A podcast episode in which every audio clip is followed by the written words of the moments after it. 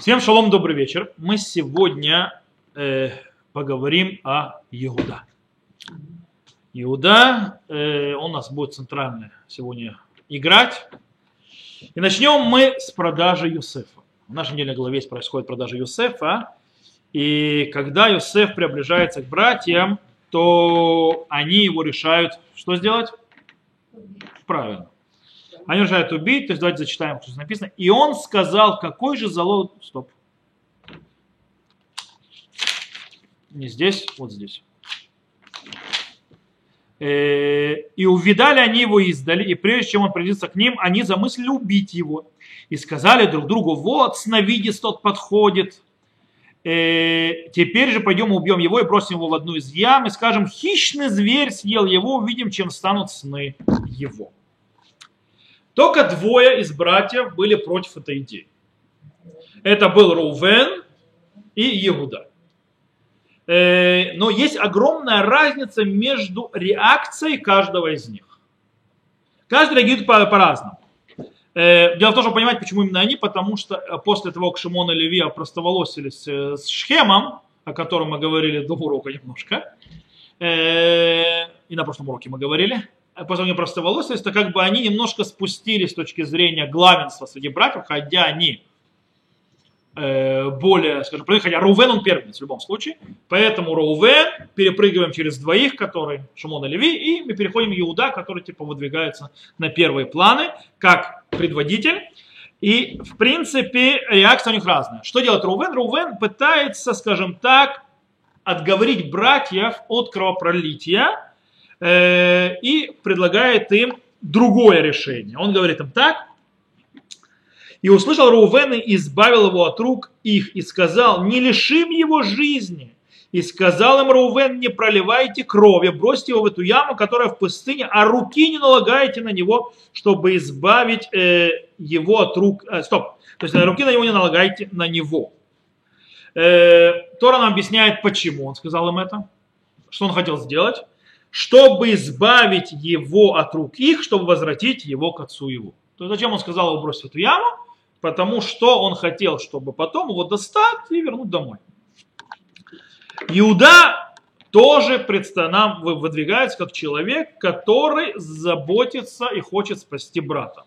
Что пока его то бросили в яму и так далее, что произошло с ямой, и мы знаем, что Роувен ушел, потом Роувен вернулся ночью, уже не нашел в этой яме, но в принципе Иуда тоже пытается спасти брата, но он предлагает нечто другое. И сказал Иуда братьям своим, что польза, если мы убьем брата нашего и скроем его кровь.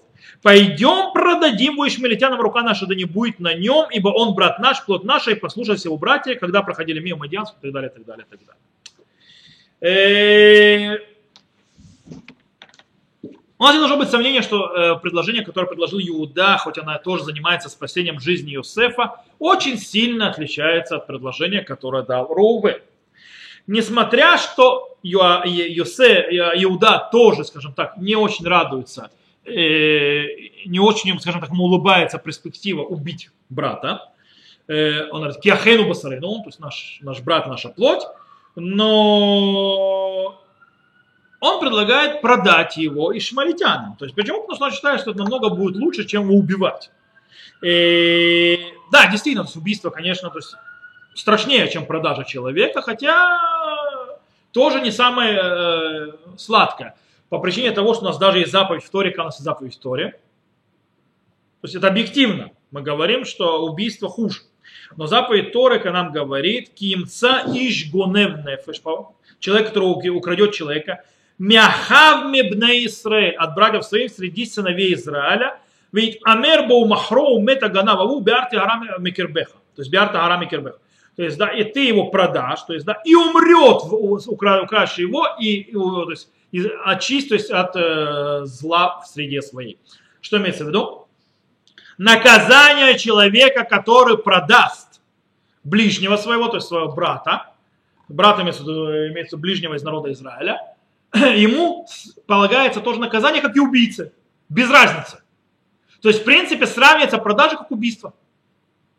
То есть хотел избавиться, кроме не но в принципе ты сделал то, что в принципе тоже в каком-то смысле убийство. Э, и не зря то, Тора, когда дает эту заповедь, говорит, мехав мибне Исраэль. от братьев сыновей Израиля. Почему сказать Баам Израиль, то есть так далее, Реэгу, то есть ближнего своего, такие фразы. Почему Мяхав Бне Израиль, скажем так, Тора очень толстый намек делает брата сыновей Израиля. Она не говорит народ Израиля, сыновей. Братья, которые продали брата. То есть это толстый намек на очень толстое обстоятельство с продажей Юсефа, который предложил кто? Иуда.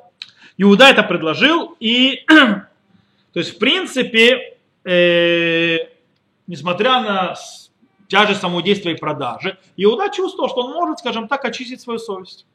Ру, мои руки, то есть не, не пачкались, я не проливал кровь, моя совесть чиста, то есть да, я могу, с одной стороны, избавиться от Юсефа, но кровь его не пролив. Я его продал. Э, более того, э, тут более того нужно понимать, удар по Юсефу, это не только удар по Юсефу, удар по Якову. Когда ты уничтожаешь Юсефа, ты, ты бьешь по отцу. Идея Рувена, идея, идея Рувена есть он хочет вернуть кого? Он и спасает и Юсефа, и отца. Он хочет вернуть Юсефа отцу. Он знает то есть, отношения отца и Юсефа. Поэтому, э, э, с другой стороны, с другой стороны, Иуда делает другую вещь. Дело в том, что братья хотели, что братья хотели сделать, если они убьют его? Подсунуть Якову, им придется врать Якову, правильно? Что они должны сделать Якову? Они должны принести, то есть сказать ему, то есть придумать то, есть, то что они сказали, что его убило животное какое-то дикое.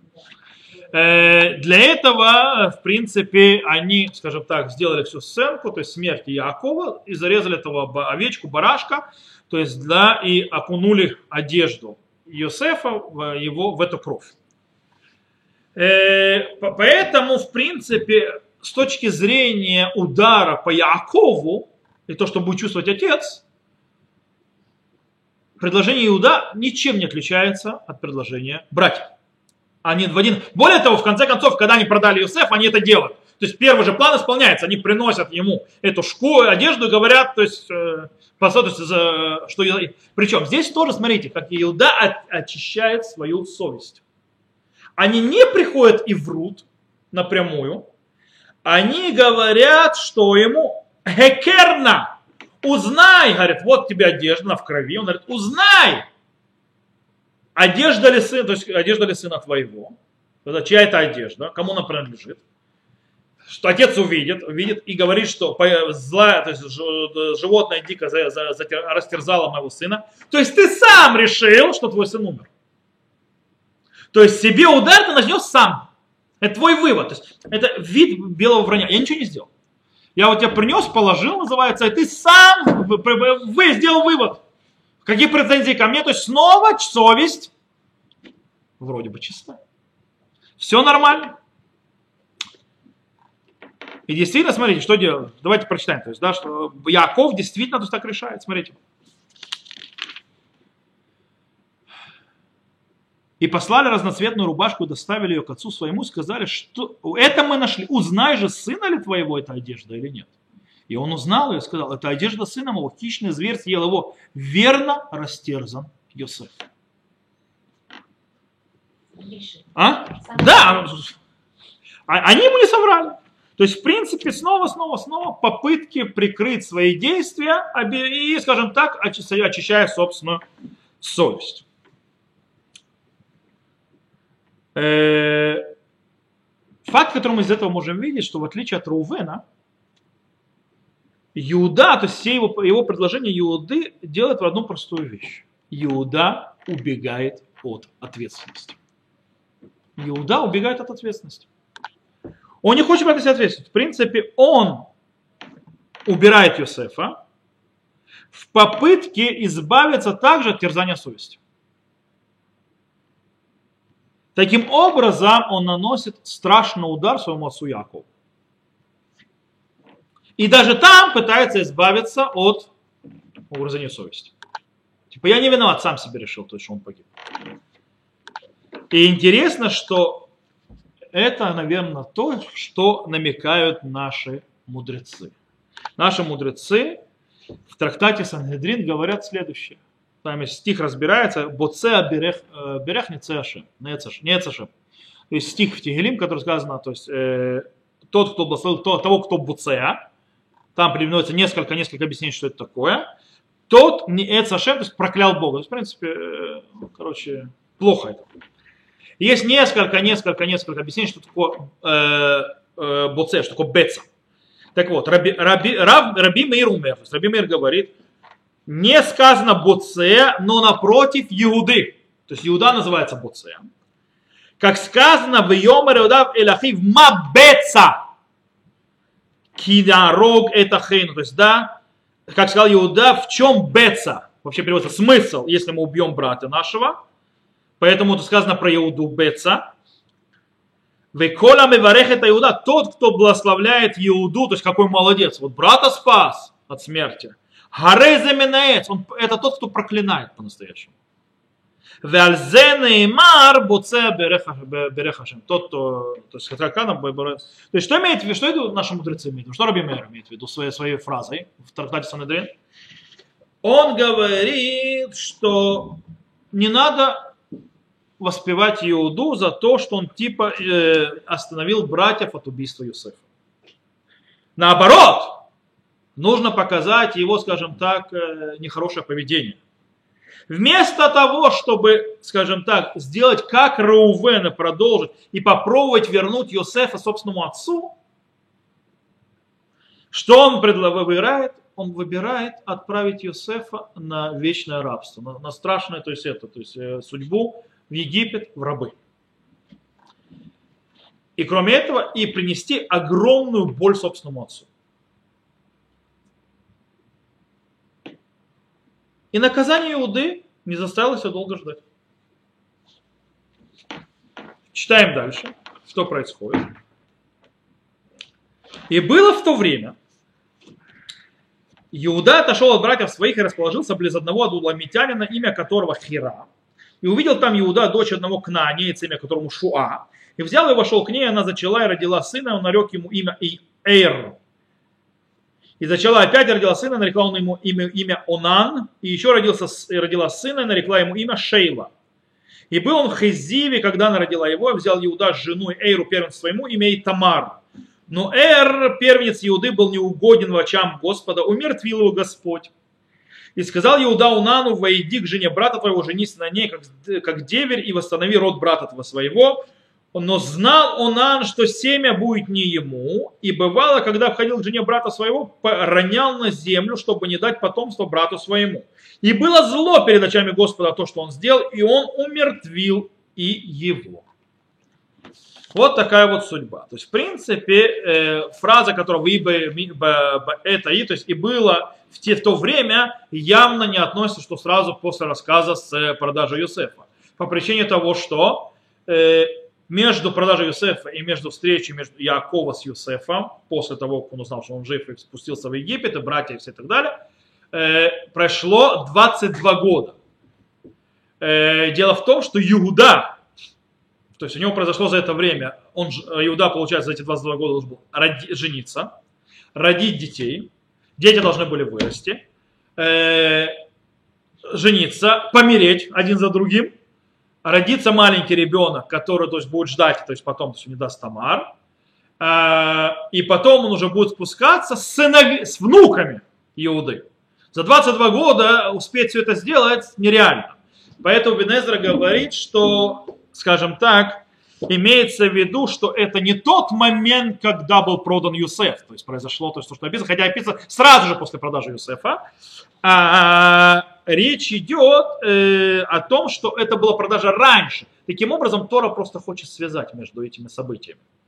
Поэтому поставила здесь их вместе. И что здесь происходит? Происходит следующее.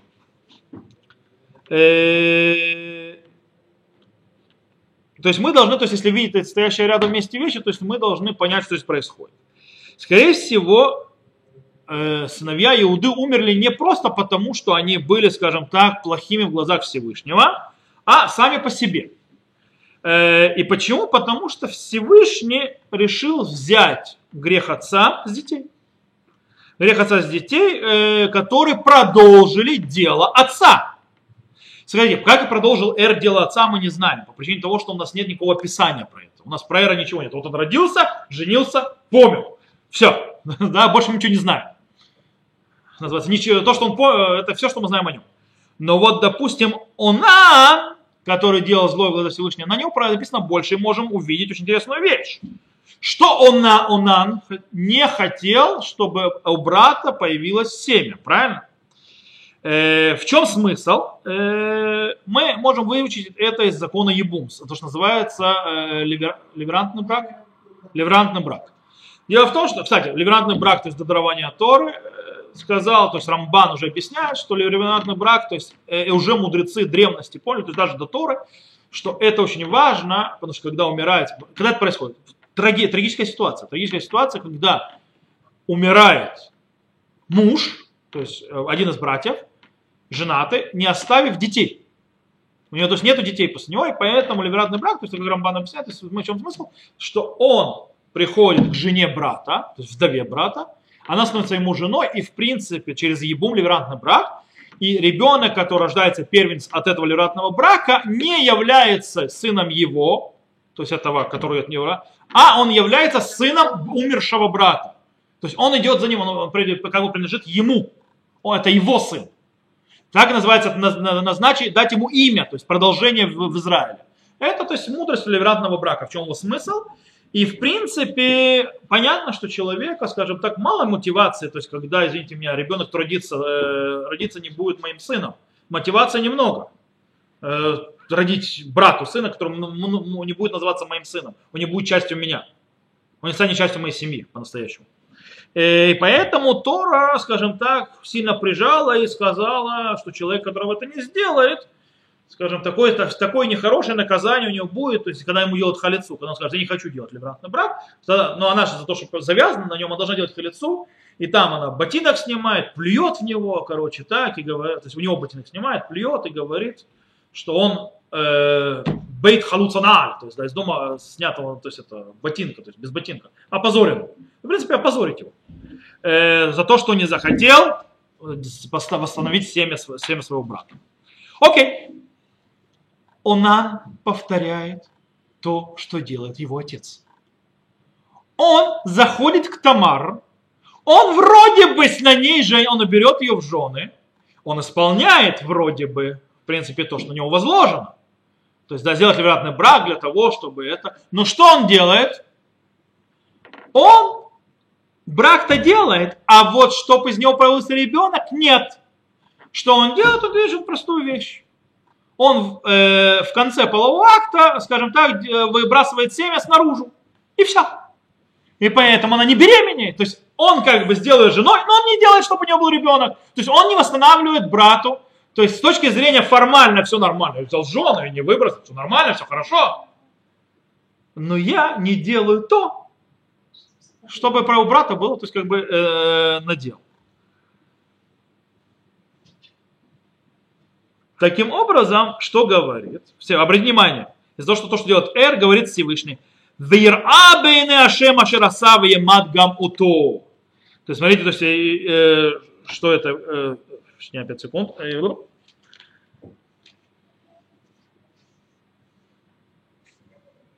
И было зло пред очами Господа то, что он делал. Что было зло? То есть, извините меня, вот зло, из-за этого убить его, за то, что он не захотел восстановить брату своему семя. Извините меня, в Ебуме написано более минорное наказание. Просто опозорить сразу убивать. Скорее всего, э, проблема была не только, то есть не только за это наказал Всевышний. А Всевышний, раз ты продолжаешь путь своего отца, дело в том, что когда Всевышний э, взнимает за грехи отцов с детей, когда дети продолжают грехи своих родителей и идут их путями греховными, тогда Всевышний берет за грехи родителей. То есть ты продолжил пути своего папы, получай за своего папу. Э, есть еще одно доказательство, что смерть этих сыновей, она является наказанием за продажу Юсефа. Знаете, откуда мы это можем доказать? Мы это можем доказать, когда Рувен, когда они пошли в Египет, и тогда они, когда вернулись, когда они должны привести Бениамина, да, кто помнит, кто читал, они должны привести Бениамина, Яков, когда это слышит, он не соглашается на это. Рувен пытается его уговорить. Что Рувен ему говорит? умертви моих двух сыновей, если я не верну его назад. Откуда он взял двух сыновей? Что за идея такая? Умертви двух сыновей. О чем речь? Дело в том, что, кстати, кстати, скажите, так нет, в виду, своих сыновей всех предлагает. Нет, у Рувена на тот момент четыре сына уже. У Рувена четыре сына. Почему должен умертвить, умертвить пять? Э, два. Он, скорее всего, он берет идею от Иуды. И Иуда за то, что не взял ответственность за брата, не возвратил брата, а наши мидраши не только говорят, что братья бы его послушались. Роувен сказал свое слово, они уже остановились от убийства. Еще одно слово, то есть Иуды, как старшего из братьев, мы вернем его домой, и братья бы согласились. На это бы съехали, в конце концов. Он этого не сделал. По этой причине не взять ответственность за своего брата заслужит смерти двух сыновей. По этой причине я тебе говорю, я возьму ответственность, нет, пусть два моих сына умрут. Ты увидишь, то есть я беру ответственность. Это что Рувен говорит, откуда два? Это доказывает того, что смерть двух сыновей э, Иуды, это было наказание за поведение Иуды. Окей. Дальше мы читаем про Иуду, что, скажем так, он добавляет еще один грех. Какой? Читаем. И сказал Иуда Тамар после этого, невестке своей, живи вдовою в доме отца своего, пока подрастет Шейла младший сын. Сын мой, ибо он сказал, смотрите, а что он, ибо он сказал, может умрет, был ум, может быть умрет он, подобно братьям его, и пошла Тамара, жила в доме отца своего. Что происходит? Иуда вообще не понял намеков, что с ним происходит. Он, он в конце концов э, решил, то есть и повесил всю ответственность за смерть э, сыновей на кого? Тамара, она виновата. Она виновата, скорее, что это вообще не связано с продажей Юсефа, это связано с Тамар, то есть все пусть она идет. То есть, как Раши говорит, מוחזקת היא זו שימותו אנשיה. То есть, да, она как бы, то есть, теперь, то есть, четко, то есть, подтверждена, что она, то есть, называется אישה קטלנית, женщина убивающая. То есть, что любой муж умрет. И типа, я защищаю своего сына Шела. По этой причине, когда он говорит, иди и сядь, пока вырастет Шела, Раши объясняет, он э, скажем так, э, мозги компасировал, не собирался никого отдавать. Он говорит, иди, иди, то есть это, э, иди, сиди, жди, называется. Ничего он не собирался отдавать, то есть считая, что он, в принципе, то есть, таким образом Иуда снова не берет ответственность. Снова уходит в ответственности. Э, и более того, он даже не говорит, он скрывает от Тамару, не говорит ей, что не собирается делать ей ебу, и халицу не собирается ей делать. То есть сиди, жди, Сиди. Проходят годы, и он снова Иуда платит за свое такое поведение. Читаем. И прошло много дней, и умерла, и умерла дочь Шуи, жена Иуды. То есть теперь он вдовцом стал. Окей, Иуда понял? Пока нет. Иуда траур прошел, он не изменяет своих путей. Более того, он ищет проституток. Давайте читать. И прошло много дней, и, утешил, и, и жена Иуды, и утешившись, взошел к стригущим овец его, он и Хера, друг его Адулумянин в Тимну. И удавили Тамар, говоря, вот свекр твой поднимается в Тимну, встреча овец своих, сняла на себя одежду вдовства свою, покрыла себя покрывалом и окуталась, села у входа в Вейнай что по дороге в темно. И, и, и, ибо видела, что вырос Шейла, а она не дана ему в жены.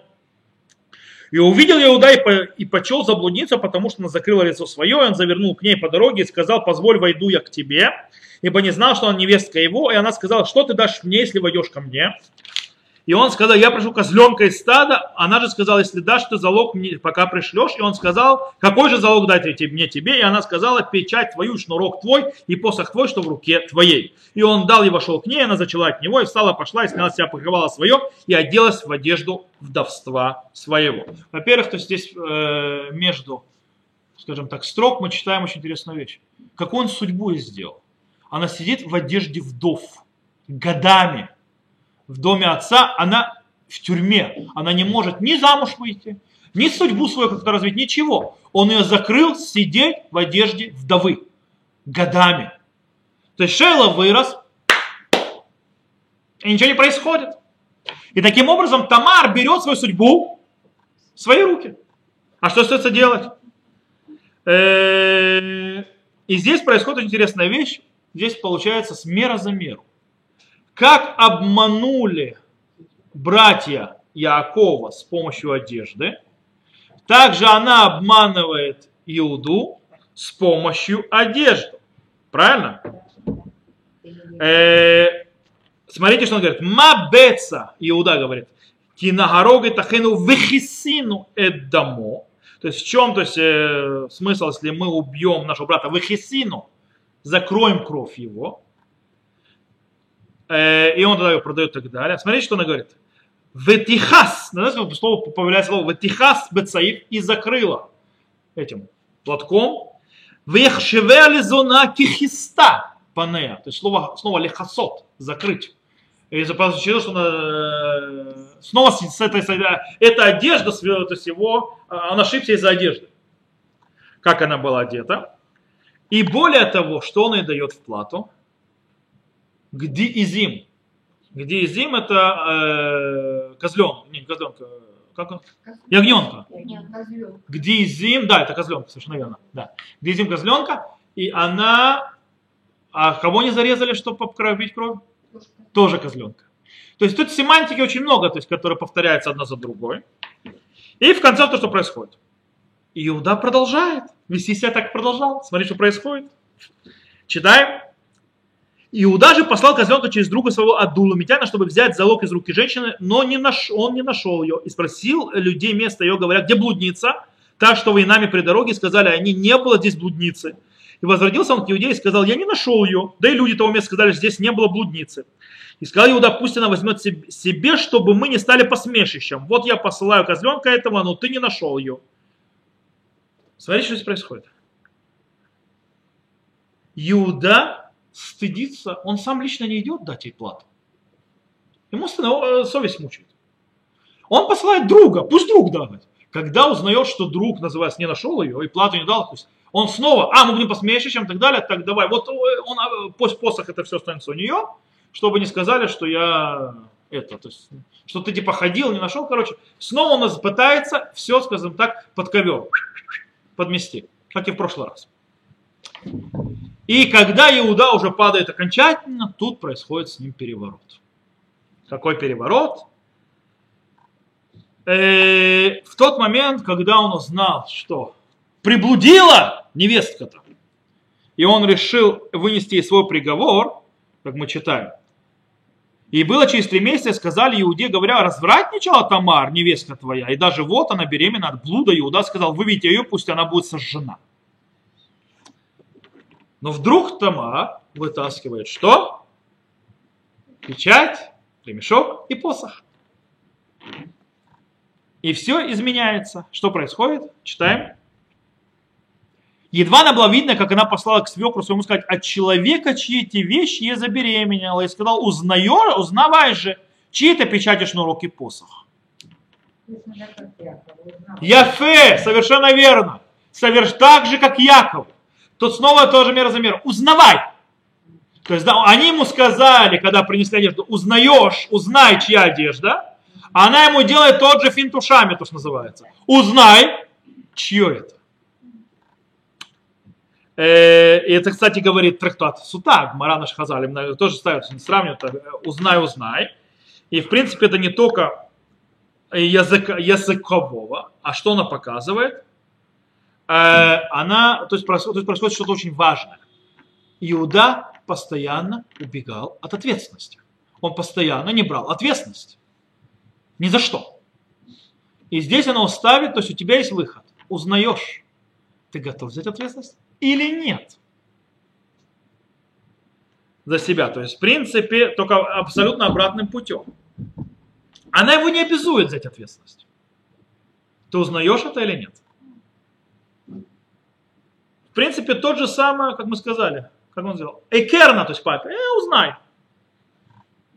Скорее всего, то есть э, Иуда стоял с большими круглыми глазами напротив, скажем так, э, мощи и в, и в личности собственной невестки,